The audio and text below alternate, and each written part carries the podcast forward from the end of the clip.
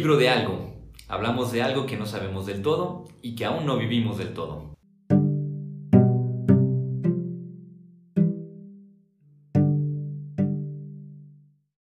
Hola, ¿qué tal? Les damos la bienvenida a nuestro podcast El libro de algo, en el que hablamos sobre algo que no sabemos del todo y sobre algo que no vivimos aún del todo. Y en esta ocasión nos vuelve a acompañar Maffer González, que es ya nuestra psicóloga en camino. Bienvenida, Maffer, qué gusto tenerte aquí. Hola, Pepe, gracias. Gracias por la invitación. Doble. Sí, pues es siempre un placer. Además, la otra vez creo que nos fue bastante bien en el podcast. Sí. Y el día de hoy yo creo que el tema que vamos a abordar también te va, te va a gustar. de alguna manera toca el, el rubro, el, el, ramo en que te mueves, ¿verdad? este, y tiene que ver con como un rasgo que, que, creo que es característico de nuestra sociedad. Voy, empiezo describiéndolo y luego ya le pongo un nombre. Bueno, de hecho, antiguamente le, decían los romanos el memento mori, que es una expresión latina que significa como recuerda que vas a morir. Y creo que en cierto modo vamos encontrando, aunque sea de manera medio intermitente en la sociedad actual, al menos en la que vivimos nosotros, como este continuo recordatorio, a veces no, siempre dicho de manera directa, pero sí plas, plasmado como en una serie de acciones, situaciones que de un modo u otro nos insisten, pues este, eh, solo se vive una vez, acuérdate uh -huh. que te vas a morir, aprovecha el momento, goza esto y que de algún modo están conectados con esta idea de, de, lo que se termina, lo que concluye, lo finito. Y creo que esto pues va dándole un, un, rasgo muy definido a nuestra sociedad. Inclusive creo que hasta plantea algo como muy importante que es como el recuperar. ¿Por qué tiene tanta importancia, por ejemplo, cuando alguien va a morir, lo que dice, ¿verdad? Y lo que encomienda y no es ningún secreto que eh, se hacen hasta dinámicas, ¿no? Donde dicen, a ver, si tú murieras mañana, o hay gente que se pone en sus redes sociales, si me muriera mañana, ¿qué me dirías? Y eh, eh, hay una, una especie de, de, encanto, de atractivo, algo seductor en esta experiencia de estar cercanos a la muerte, que parecería que pudiera cambiar algo, no sé. ¿Tú cómo, cómo, cómo ves esta situación? Mm, ay, pues es, está curioso el asunto porque, digo, a mí sin que suene raro, no quiero que suene raro, pero me gusta mucho hablar de la muerte, me gusta mucho hablar de este tema. Y sí, creo que muchas veces, incluso sin pensarlo, ¿no? Caemos en esto de eh, disfrutar ahorita porque no sabemos después qué pueda pasar. Y pues es verdad, digo, no, no estamos diciendo ninguna mentira, pero um, es como este pensamiento de disfrutar el aquí y el ahora, muy gestáltico aparte, pero también eh, como como que no se le nombra a veces, ¿no? O sea, como el miedo a que algo pueda suceder, pero no nombramos ese algo, ¿no? Entonces no decimos a veces que es, que es la muerte, o sea, es como, ya no estaré, y ya estamos en otro lado, y, y, como que el nombre no se le da. Y pues incluso hay investigaciones y todo que respaldan eso, ¿no? Que a pesar de que, digo, nuestro contexto, somos un país y una cultura que venera, sin, sin que sea como cada culto a la muerte ni nada, pero que le hacemos fiesta, ¿no? Que incluso hay un Día de Muertos y un hacer calaveritas y un Catrinas y Catrines y todo. Pero fuera de ese tiempo, fuera de octubre, noviembre, tenemos miedo de hablar de eso. Porque incluso este comentario que he escuchado un montón de veces y creo que tú también, de um, toco madera, ¿no? Si empezamos a querer hablar de, de la muerte o de cuando ya no esté o quiero que en mi velorio lo que sea que se haga de esta forma y ni te dejan terminar de hablar, es como de no, no, no, no le hables, no le hables, no le hables. Entonces, sí, está como medio contradictorio, ¿no? Esta dicotomía de decir, um, sí, ahorita porque no sé qué pueda pasar después, pero al mismo tiempo no quiero pensar en eso que pueda pasar después, entonces está, sí está, sí, curioso. Sí, y es que en, en efecto es una, una, experiencia, digo, además de que es muy cercana, porque al final de cuentas es, es, es algo que de un modo u otro nos, nos va tocando, pero sí el, el, planteamiento del qué hacemos frente al, al, tema de la muerte, ya no solamente como algo de lo que se habla, sino inclusive quien está a punto de experimentarla o siente la cercanía, parecería que se activara una especie de poder. Yo, yo lo leo como algo que inclusive, por ejemplo, a nivel filosófico, no fue ningún secreto que el horizonte de la finitud humana es, desde la perspectiva de los existencialistas, pues otro filósofo como Heidegger todavía toma como esta idea del ser para la muerte, no necesariamente como un pesimismo, sino como este tratar de pensar al ser humano en su finitud entre decir, a ver, pues esto es y dentro del gran cúmulo de posibilidades que tienes, te tienes que enfrentar con esto, ¿no? y, y, cómo vas a definirte, orientarte con, frente a esto. Y parecería que eh, la, la, presencia de, de, la muerte fuera, tal cual como decías, como esta especie de veneración o oculto, eh, en el sentido de como si fuera el punto de partida para configurar nuestras decisiones éticas y muchas cosas, ¿no? No, no puedo dejar de pensar en este momento en una película de Doctor Strange, la primera, cuando descubren que la, la ay, se me olvidó, bueno, dicen la The Ancient One, es la, la mm. anciana, bueno, la antigua, no me acuerdo cómo se dice en español, ¿verdad? No me acuerdo que lo estaba leyendo, eh, eh, este, bueno, pero que era como la, la, la maestra, la gurú, ¿verdad? De, de, todo el, el Karma Tash. Este, si no han visto la película, bueno, van a batallar un poco en entender. Spoiler alert. Exactamente, pero que descubre que ella estaba obteniendo parte de, de su fuerza de Dormammu, esta fuerza, este tipo de divinidad o lo que fuera oscura que consume universos, y que estaba tomando esa fuerza como para contenerlo, pero también para vivir eh, como todo el tiempo que vivió. Entonces, me parecería que hiciéramos casi casi lo mismo, ¿no? Como si tuviéramos esta especie de, de pacto, contacto con la muerte, de tal modo que decir solo lo necesario para obtener de la muerte la fuerza para dar vida y soporte a muchas de las cosas que hacemos. Es decir, nivel de seguridad. ¿Cuál es el argumento más fuerte para sostener una política de seguridad? Nos podemos morir. ¿Cuál es el argumento más fuerte para tratar de disuadir a jóvenes de ciertas prácticas de riesgo? Te puedes morir. Como si tuviéramos que hacer ese uso, así igual que ella, de, la muerte para poder soportar y sostener ciertas cosas. Para darle sentido, ¿no? Exactamente. Sí, ¿no? Y, y como aparte, tratar de hacerlo sin llegar como a la otra parte, como al otro extremo de nada importa porque de todos modos nos vamos a morir. Entonces, si no hago nada o si hago las cosas, no sé, este, rompiendo leyes, normas, lo que quieras, pues no importa porque al final, ¿qué sentido tiene? Sí, eso está interesante también pensarlo desde ese lado, pues, y ahorita que hablabas de como del, no excusa, pero como de la razón, pues, de hacer las cosas. También creo que tiene que ver con la, mm, como con la espiritualidad de cada quien y en si hablamos de religiones, si hablamos de, de, lo que quieras, esta parte de qué sentido tiene vivir y de encontrarle un sentido y encontrar nuestra misión aquí en el mundo y desde donde lo vemos, ¿no? Y encontrar una misión porque me enviaron aquí con un propósito y porque pues ese propósito se tendrá que cumplir antes de que pueda yo este, morir, ¿no? También eso, que es muchas veces como el motor de, como de, tengo que encontrar eh, qué es lo que me hace estar aquí, ¿no? O por qué estoy aquí en este momento, en el aquí y el ahora y qué voy a hacer después antes de que ya no haya tiempo, ¿no? Antes de que se termine como si estuviéramos corriendo contra el reloj, ¿verdad? Como ese TikTok. Sí, de hecho, y ahorita que, que, lo decías, estaba pensando incluso en que a veces la esperanza de los desesperados, en sentido más peyorativo, es que la muerte realmente sea el final. Porque como decías, pues es que si me va a morir, pues qué caso tiene, ¿no? Y dices, bueno, tú esperas que no haya nada más.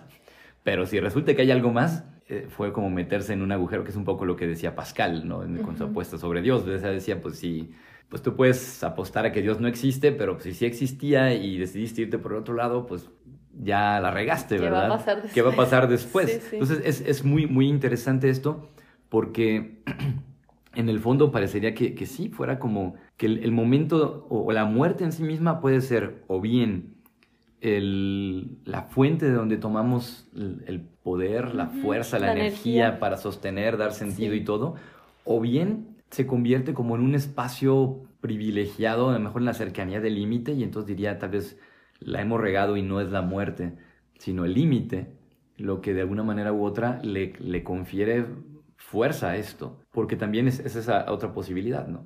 Y además, sobre todo porque, curiosamente, bueno, hay una novela de Saramago, Las intermitencias de la muerte, que pues más allá de la, trama, que es este, donde la muerte dice, ya me voy y él los dejo, y qué pasa con la gente cuando no muere. Pero me atrevería a decir que, que vivimos en una especie de intermitencia de la muerte, porque no es que todo el tiempo estamos pensando en que nos vamos a morir para hacer las cosas, sino que al contrario, a veces dices, ah, caray, me pude haber muerto, ¿verdad? Y no lo había pensado, y, y en ese sentido parecería que, que tal vez las cosas más, no sé si más radicales o más eh, estructurales como que parecerían sí encontrar un, cierto vínculo más fuerte con la muerte, pero otras que están más cercanas en el ámbito, digamos, de lo bohemio, de lo, bueno, no lo bohemio, sino de lo jocoso de la vida, de, están como más cercanas a, no acercarse. Por ejemplo, las, las tonterías que hacemos que nos reímos como anécdotas y todas esas cosas no, están pensadas en perspectiva de muerte. Están pensadas más bien desde el otro lado, ¿no? Desde la vida. Desde la vida. Sí, ay, ahorita que estabas hablando de lo bohemio, me acordé mucho de Tic Tic Boom y, y de cómo lo manejan. Yo saco esa película siempre, en todo momento, pero sí, mucho esta parte de el reconocernos finitos, ¿no? Y de que, bueno, como lo maneja el, el, ay, se me puso un nombre, ¿cómo se llama? Jonathan. Mm, Jonathan Larson, ajá, gracias. Eh, que siente que se le está acabando el tiempo y muy extraño, digo, a mí no me ha pasado, pero las personas que sí lo han experimentado, como decir, sé que no me queda mucho tiempo y tengo que como, no sé, como exprimirle todo lo que se pueda a lo que me queda, ¿no? Sin saber exactamente cuándo va a suceder, pero como justo esto de que sea lo que me impulse, ¿no? Y lo que me siga, este, pues no sé si motivando sea la palabra, pero lo que me siga haciendo, haciendo hacer las cosas, está bien dicho. Sí. sí, que me, que me lleve pues a, a, moverme, ¿no? Y sí, y en ese mismo, mm, como, no sé, Digo, si seguimos con la trama esta de la película, uh, como en el mismo rush, ¿no? En el mismo, todo el tiempo estar en friega porque no sé, ya va a haber un punto en el que explota esa bomba, este, encuentran cosas chidas, ¿no? Y encuentran lo que le da, pues no sé, como sabor a, a, todo esto que estamos haciendo, que son como estos momentos, pues, de con los amigos, de las amistades, de las relaciones amorosas, de la familia, ¿no? Y de como también lo que podamos sentir que está más allá de nosotros, o bueno, no más allá, sino que nos supera, que es más grande que nosotros, hablando como de cuestiones, no sé si tú quieres políticas, si lo traemos a, ahorita a lo mejor ambientalistas, cuestiones, este, no sé, de, de luchas sociales, ¿no? Y todo este asunto. Entonces, sí, tiene como esta, esta doble vista, pues, de, de sí soy finito, pero mientras tanto, pues, no, tengo vida, o sea, y, la vida en cantidades grandes, pues aunque no siempre lo veamos así. Y, y es curioso porque en cierto modo, eh, y lo decía nuevamente, yo vuelvo a la película de Doctor Strange, ¿verdad? Porque decían, bueno, el uso de, la, la, fuerza, los poderes de, de Dormammu, pues te va a, implicar algo, ¿no? Te cobra factura. Y lo pensaba precisamente porque en este uso que, hacemos del recurso a, la muerte como el, justificante de, muchas cosas, a final de cuentas, no podemos esperar un resultado que no tenga que ver nuevamente con una especie de recrudecimiento de la fuerza de la, de la muerte en, nuestra existencia, ¿no? en nuestra vida, ya sea por el, miedo, por la destrucción, por lo que se venga abajo.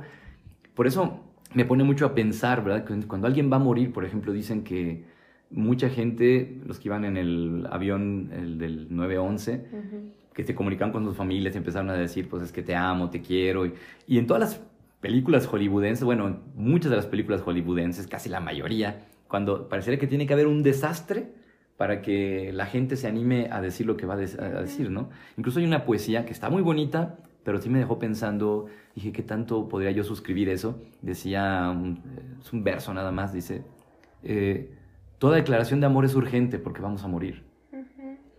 Y por una parte es muy bella, porque tiene como este aspecto como nostálgico o melancólico tal vez, pero por otro lado también lo cuestiono porque digo, tendría que ser realmente la muerte la que le confiera el sabor a, una declaración de amor. E, es como, no sé, si tengo amor por alguien y el día que me voy a, sé que me voy a morir, le digo, bueno, ¿sabes qué? Te quería decir que siempre te amé y el otro... O sea, ¿Por qué ahorita? O sea... ¿Qué quieres que haga con eso? Ajá, exactamente, ¿no? Como, entonces, y, y, como que se, se, convierte una de dos, o bueno, entre varias posibilidades, o en el espacio del desahogo y, y el intento de redimirse en la cercanía de la muerte, o bien eh, este aspecto de la encomienda, porque tiene un toque muy distinto, ¿no? Es cuando alguien está a punto de morir y hace encomiendas o da una bendición, lo que sea, pues no es necesariamente como que esté queriendo redimirse a sí mismo, pero como que sí pone en manos de otros la posibilidad tal vez de redimirse. porque, porque es por algo lo encomienda, ¿no? Como dice, esto es importante.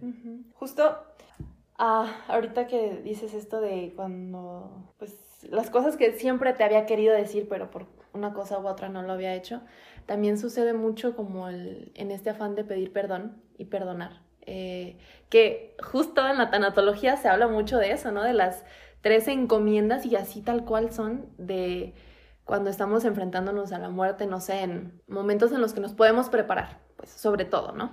Eh, enfermedades terminales o lo que tú quieras.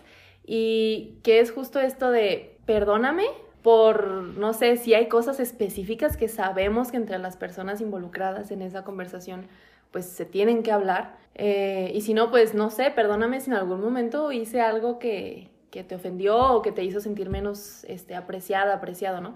Pero también esa es la primera. La segunda es te pido perdón, ¿no? También por lo que yo haya podido... No, perdóname, no. Te perdono. Te perdono. Te perdono, sí, al revés. te perdono y de nuevo, si hay cosas muy específicas y si no, pues no sé si... Porque también esa es otra cosa, ¿no? Que sí, luego como que el sabernos ya como muy cercanos, como si el límite ya estuviera muy cerca, nos impulsa a hablar, pero también nos puede como paralizar, como de no sé cómo reaccionar a esto que se viene, ¿no? Entonces, si no hay luego las palabras específicas o si yo no me estoy animando a decirlo, por la razón que sea, pues también el, el este, te perdono, ¿no? Eh, sin necesidad de que tú lo tengas que decir. Y la tercera encomienda es el gracias. Y gracias por, por todo lo que se compartió, por todo lo que aprendí, por todo lo que, este, no sé, me permitiste enseñarte también, ¿no? En esta parte de la reciprocidad, que tampoco es tema novedoso aquí en este podcast.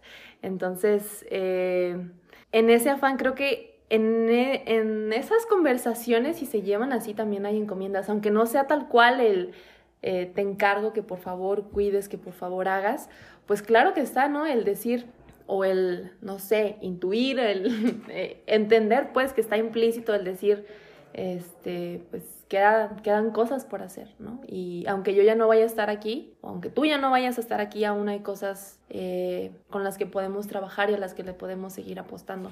Si hablamos del perdón, si hablamos de, este, no sé, del amor, si hablamos de seguir metas, si hablamos de cómo sigue trabajando en esto que sé que le has echado muchas ganas y aunque yo ya no esté para echarte porras, o aunque tú ya no estés para echarme porras, pues seguir con eso, ¿no?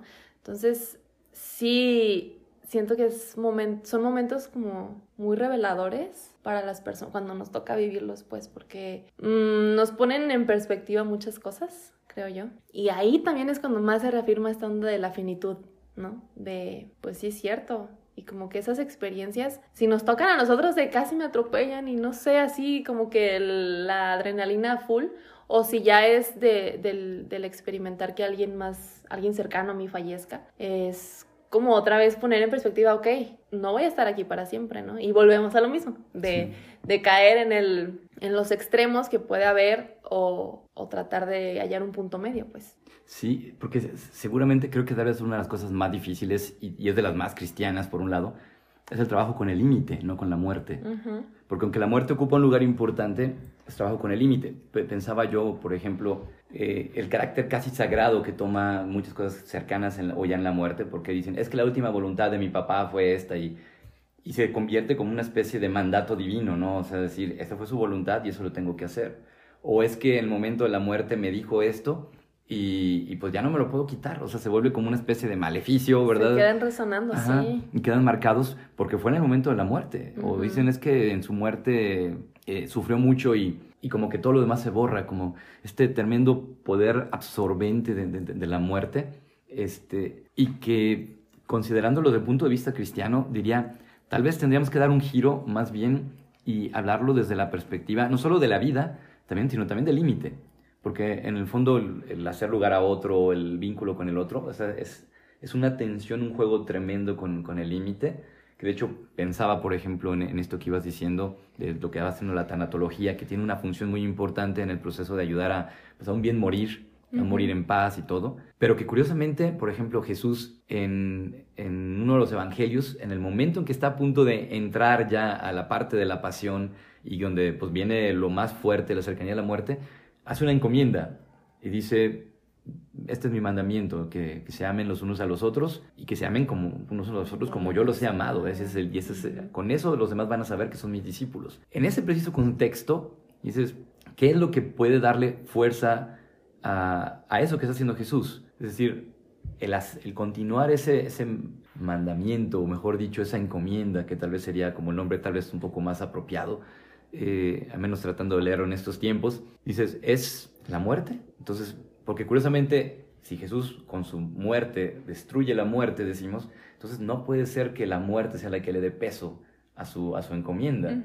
Y por otro lado, eh, es precisamente este, esta superación de sí. O sea, como que no es que Jesús esté diciendo, oigan, discípulos, pues, este, pues perdón si los metí en líos, ¿no? O sea, no, o sea, en realidad les está haciendo encomienda que continúen una entrega como la que él hizo.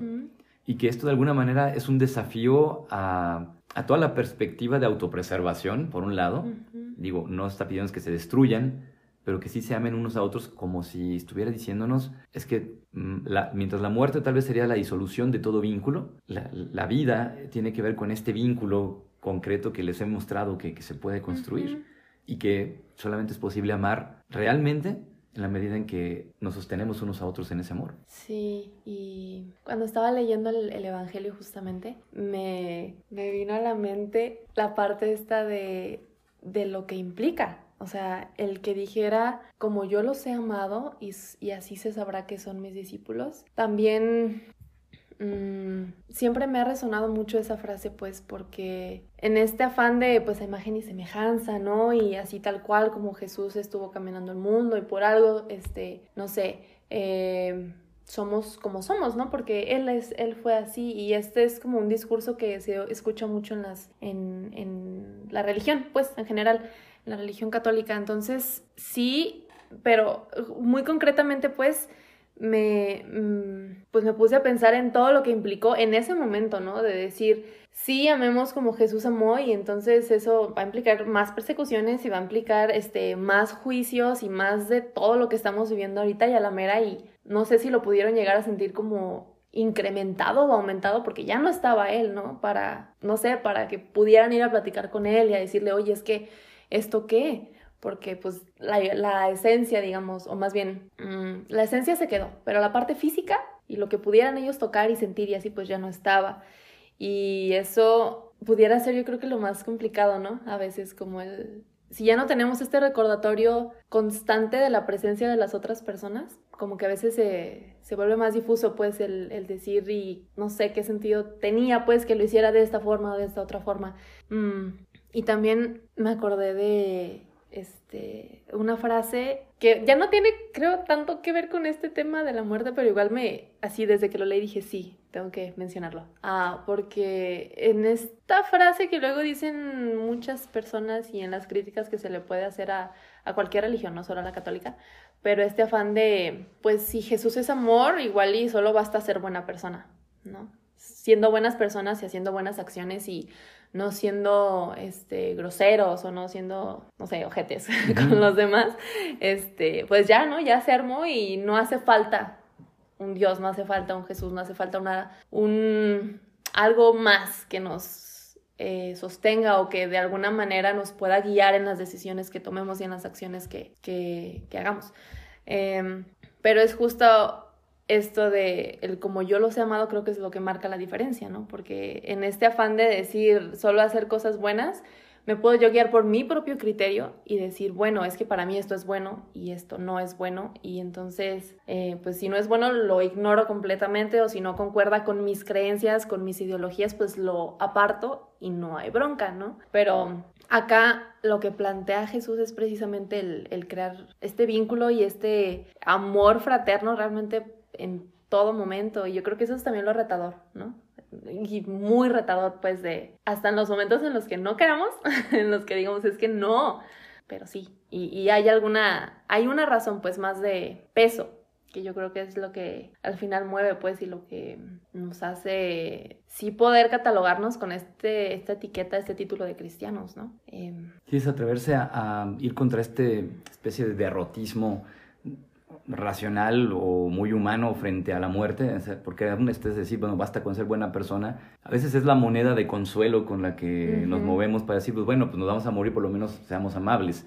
Es un premio de consolación, digo, no lo desprecio, es una cosa buena, pero en el fondo es como quien dice, ya sabemos que de todas maneras vamos a perder al final, ¿no? Entonces no hay mucho que hacerle, o sea, vamos a dejarnos, pues por lo menos vamos a, morirnos siendo buenas personas. dices, al final es una especie de maquillaje y autoengaño, como decir, pues bueno, sí, pues de todas maneras, si no vas a llegar a mucho, pues por lo menos te vas a ir con una buena impresión de ti y de que hiciste algo bueno. Insisto, no lo desprecio, pero corre el riesgo de ser realmente un muy buen autoengaño o con autoconsolación. Y es cierto, no descarto que la opción cristiana no pueda caer en eso, solo que es mucho más radical, porque lo que propone la opción cristiana es decir, el atreverse a trascender incluso el, horizonte de la muerte y decir, es que lo que verdaderamente te hace trascender es, este amor recíproco, no solo el, amor de uno, sino este amarse unos a otros, es decir, ese amor que incluye también a otro, con todo lo que puede implicar de complicaciones, hasta dar la vida. Porque entonces es, es, una llamada a no simplemente visualizar como lo voy a poner así, como que tal vez para muchos la existencia humana o la muerte puede ser una tragedia, ¿verdad? Y, la vida es una tragedia que concluye en la muerte siempre, mientras que para el creyente la vida entregada, subrayo esto, la vida entregada es una buena noticia, aunque la muerte aparezca en el escenario. ¿Por qué? Porque lo que descubren, lo que viven, es algo que los hace ir más lejos todavía. Dicen, pero pues ¿en qué? De todas maneras murió. Sí, pero cuando un amor aún es capaz de enfrentarse a la muerte y no definirse por la muerte, entonces es totalmente otra cosa, ¿no? Volviendo a esto, los discípulos es como si dijeran, pues es que sí, cuando Jesús murió nos dijo esto y pues hay que hacerle caso. Dice, no, es un Dios de, vivos, no de muertos.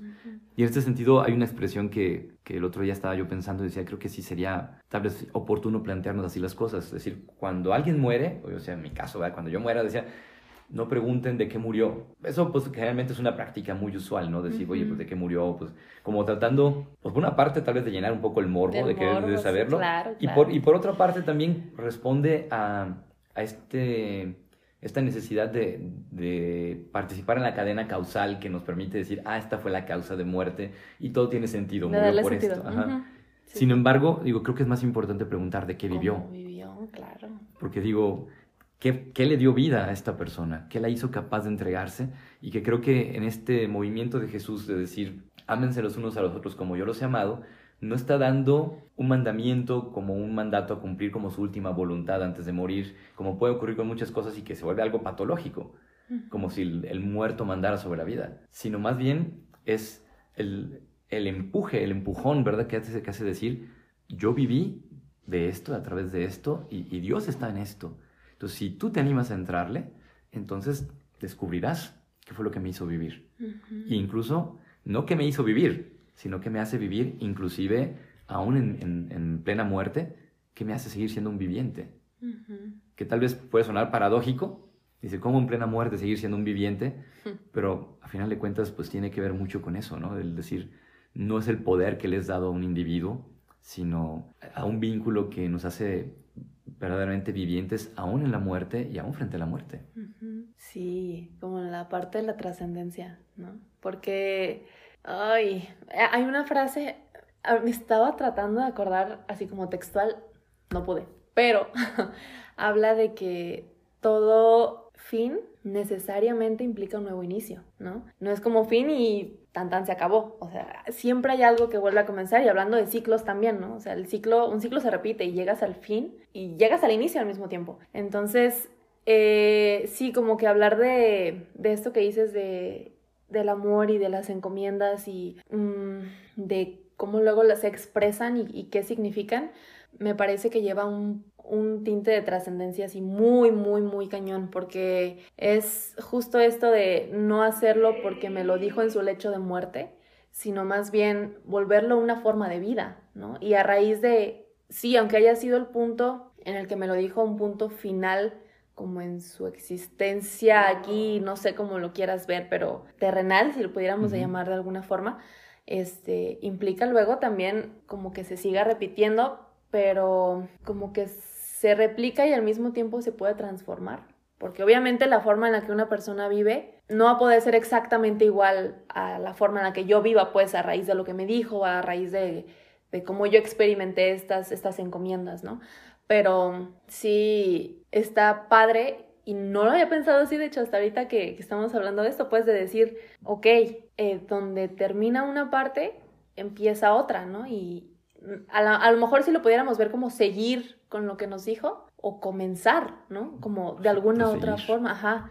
Exactamente, y pues irlo transformando, ¿no? Y también irlo compartiendo. Y entonces que se vuelvan generando como muchas formas de, de, vivirlo, cada quien en su subjetividad, pues, e, y en su individualidad, pero que se pueda seguir mm, como este principio, ¿no? De que la energía no se crea ni se destruye, solo se transforma.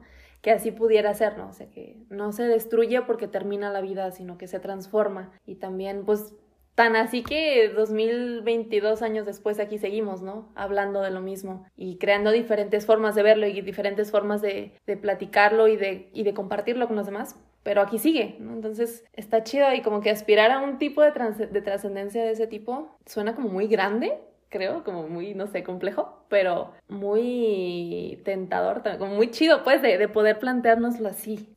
Y sobre todo porque implica el gran desafío de que, como lo plantea, como es un amor mutuo, recíproco, ¿verdad? De unos a otros, a final de cuentas siempre nos, nos dejan claro que esto no está cumplido si otros no participan de ello. Porque ante la tentación de creer que nuestra realización puede estar únicamente en mí, como mi propia libertad, mi propia felicidad, y que luego la comparto, lo que sea, en la condición cristiana no es que primero te realizas y luego lo compartes, sino que en realidad si no hay lugar para otros, si no hay respuesta de otros, esto no se da. Y que al mismo tiempo dices, bueno, ¿y cómo le hago para que los otros participen? Porque si no, es que no los puedes obligar. No, exactamente. Y, y, entonces dices, ¿cómo no os puedo obligar? Y entonces, ¿qué va a pasar con mi...? Entonces voy a quedar siempre incompleto, voy a estar...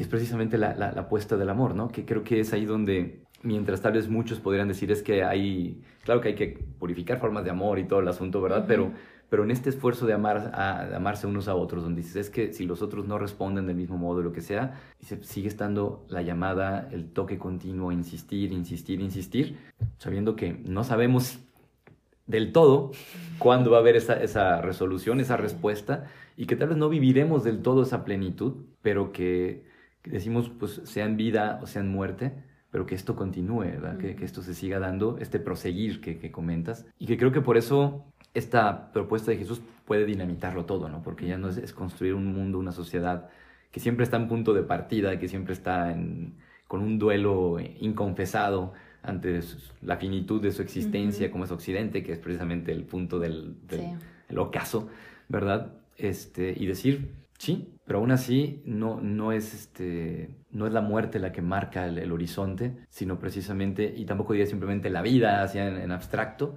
sino la vida entregada en, el, en, este asunto de esta reciprocidad de unos a otros. La vida con el sentido, ¿no? Así es. Sí, y um, como ya pues para terminar, esta frase que repetimos mucho de amar hasta que duela, pues totalmente aplica a este caso, ¿no? Por, justo por lo que implica yo ponerme como en este punto de vulnerabilidad de no saber si se va, si va a ser recíproco con alguna persona en específico, ¿no? Y el no tener, o bueno, a la mera y sí tener miedo porque está bien tener miedo, pero a pesar del miedo seguirlo haciendo, ¿no? Y, y a pesar de que ya sabemos que no se siente chido a veces, pues, ¿por qué lo hacemos, no? Como el, no el mero acto en sí de dar el amor para, para recibirlo, sino qué hay de fondo, qué hay detrás de todo eso, ¿no? Está... Sí, y saber que hay amor porque hay otro. Y en ese sentido, u otra, ¿verdad? Y en ese sentido es lo que va sosteniendo, porque lo, que lo hace sostenible, por eso dice como yo, o sea, a final de cuentas implica ese vínculo indisociable con Jesús eh, y al mismo tiempo que tal vez los no creyentes no tengan que entrarle, pero para los creyentes es nuestra encomienda preservar esa, esa forma de amor y de amar que es casi casi increíble, inverosímil e imposible en este mundo, pero que decimos, si Él lo vivió, hemos de vivirlo como Él. Pues muchísimas gracias, Maffer, por acompañarnos. Gracias a ti, qué, qué chida plática. Y esperemos que nos sigan acompañando en nuestro siguiente podcast. Y pues bueno, si tienen curiosidad le pueden echar un ojo, no tiene tanto, tanto que ver de todo a lo que dijimos del tema, nada más una parte a esta novela de Saramago, ¿verdad? Pero si no, pueden ver las películas que ya citamos, que también son, son buenas para entretenerse. 10 de 10. Pues muchísimas gracias, nos vemos después. Hasta luego. Bye.